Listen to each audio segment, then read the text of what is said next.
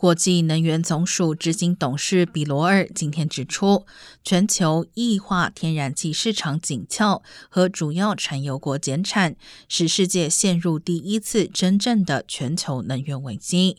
他指出，乌克兰危机导致欧洲液化天然气进口增加，中国的需求也可能回升，将使市场更加紧俏。但明年只会有两百亿立方公尺的液化天然气新产能进入市场。